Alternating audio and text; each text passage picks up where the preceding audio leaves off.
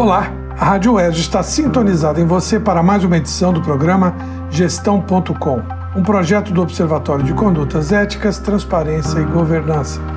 Eu, Manuel Marcondes Neto, da Faculdade de Administração e Finanças da UERJ, trago a cada novo episódio um conceito, um conteúdo, informação e reflexão, enfim, sobre o campo da governança.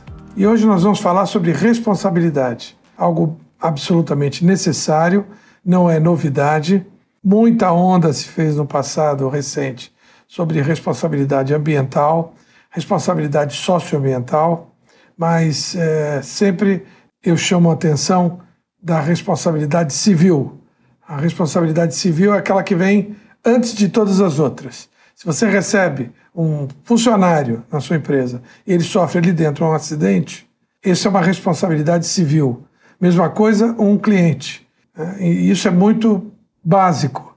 Numa organização, é, no Brasil, a gente tem mania de deixar o seguro para depois, ou de bancar o seguro, ou de bancar os riscos. Isso é muito perigoso, não é recomendável. Então, é, essa instância da responsabilidade está ligada, por exemplo, à questão jurídica.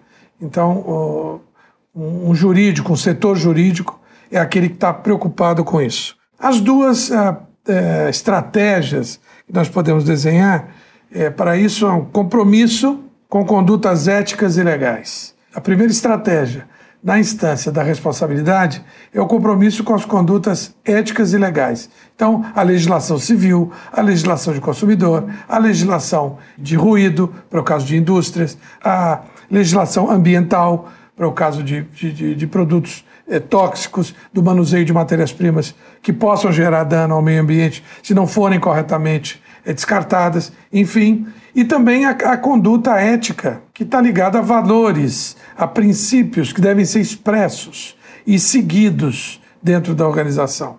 Então, essa é uma linha fundamental. A segunda estratégia é o compromisso com normas contábeis financeiras. Então, olha-se para o lado legal e olha-se para o lado contábil, contábil financeiro. As organizações, vocês sabem, elas são cobradas por seus resultados. A linguagem falada pelo mundo dos negócios é a linguagem dos números. Nós ouvimos todos os dias, do lado da previsão do tempo, a situação das bolsas. Então, a circulação de dinheiro, a circulação de investimentos, as decisões dos fundos de pensão, que são aqueles que a gente que a gente poupa para aposentadoria. Eles investem, vão investir em shopping centers, vão investir em, em, em parques industriais, vão investir em, em, projetos imobiliários a partir de informações contábeis financeiras, da solidez das organizações que propõem projetos, que enfim estão aí operando. E essa então é uma instância fundamental é, para a governança a da responsabilidade.